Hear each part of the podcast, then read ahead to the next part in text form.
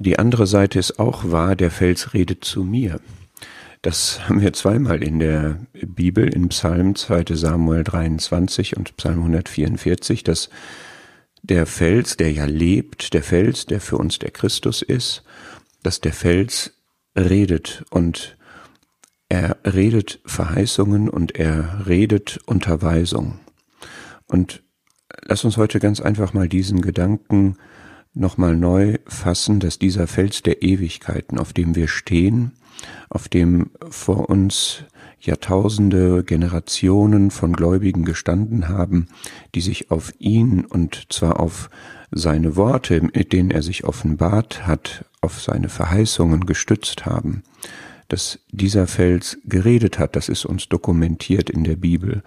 Und ich kann mich auf diese Aussagen, ich kann mich auf diese Verheißungen unterstützen, stützen und sie bringen mir etwas für mein praktisches Leben.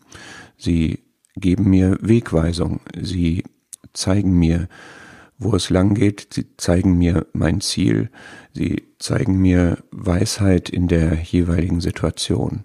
Dieser Fels, das ist nicht nur ein Monument, ein Denkmal vergangener Zeiten, sondern es ist eine Stütze für jetzt und es ist eine Orientierung für jetzt. Der Fels hat zu mir geredet, er unterweist mich. Wie gut ist es, dass dieser Fels auf Kommunikation angelegt ist in beide Richtungen. Ich kann zu ihm reden und er redet zu mir.